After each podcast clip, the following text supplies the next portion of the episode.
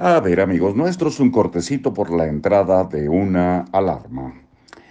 Eh, vamos a ver, por ejemplo, los aserraderos tenían grandes problemas para deshacerse del acerrín. Era un subproducto inconveniente y caro. También era una cuestión importante para las empresas madereras, hasta que alguien estudió el problema desde una perspectiva novedosa. En lugar de ver desechos, vio materia prima.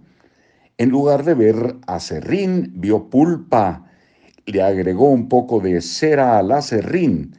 Le proporcionó una cubierta elegante y creó un nuevo producto que lo hizo rico y permitió que los aserraderos ganaran dinero vendiendo el serrín en lugar de pagar para deshacerse de él. Hasta aquí por hoy, que estén muy bien y hasta siempre.